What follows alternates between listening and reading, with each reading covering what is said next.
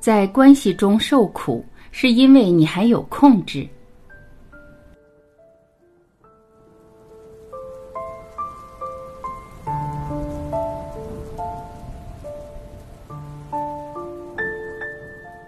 我们绝大部分的痛苦都来自于关系，亲情的关系、友情的关系、工作同事的关系，但我们绝少去审视过这些关系，绝少去看这些关系的本质。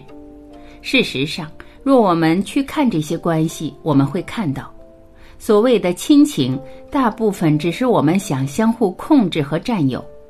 我们的父母控制和占有我们，我们在控制和占有我们的孩子。夫妻之间互相控制和占有，朋友之间互相投射，互相找存在感。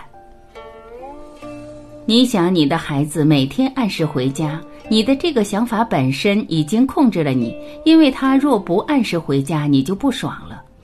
你想你的先生一生只爱你一个，你的这个想法本身已经控制了你，因为你从此生活在他爱上别人的恐惧里。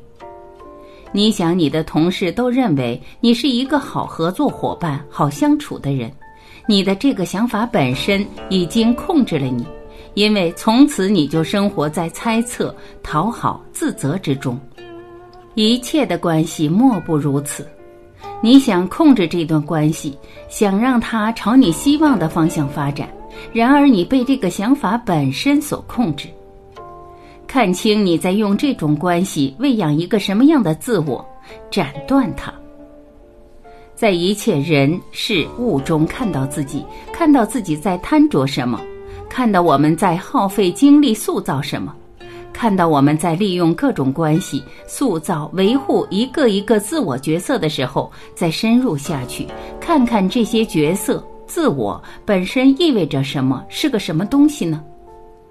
又回到之前说过的，人一切的行为都是基于非存在的恐惧，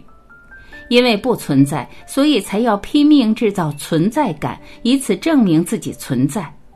制造存在感的地方非常核心的就是关系，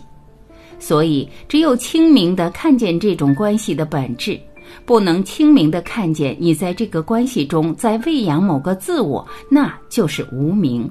无名就要受苦，很简单的，核心在是否有清明的看见，是否因为你的行为而对对方有所期待。我们总是生活在各种关系中，不能完全脱离关系而存在，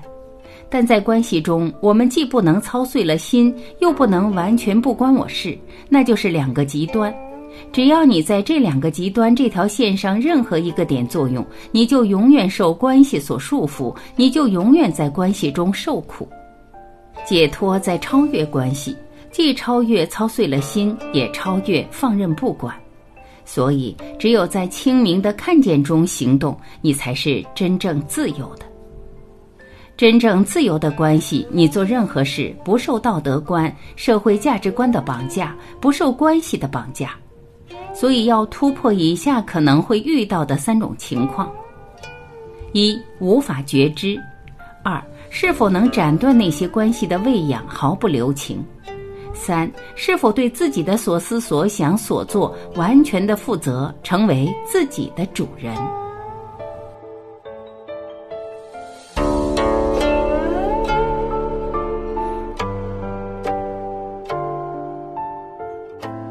感谢聆听，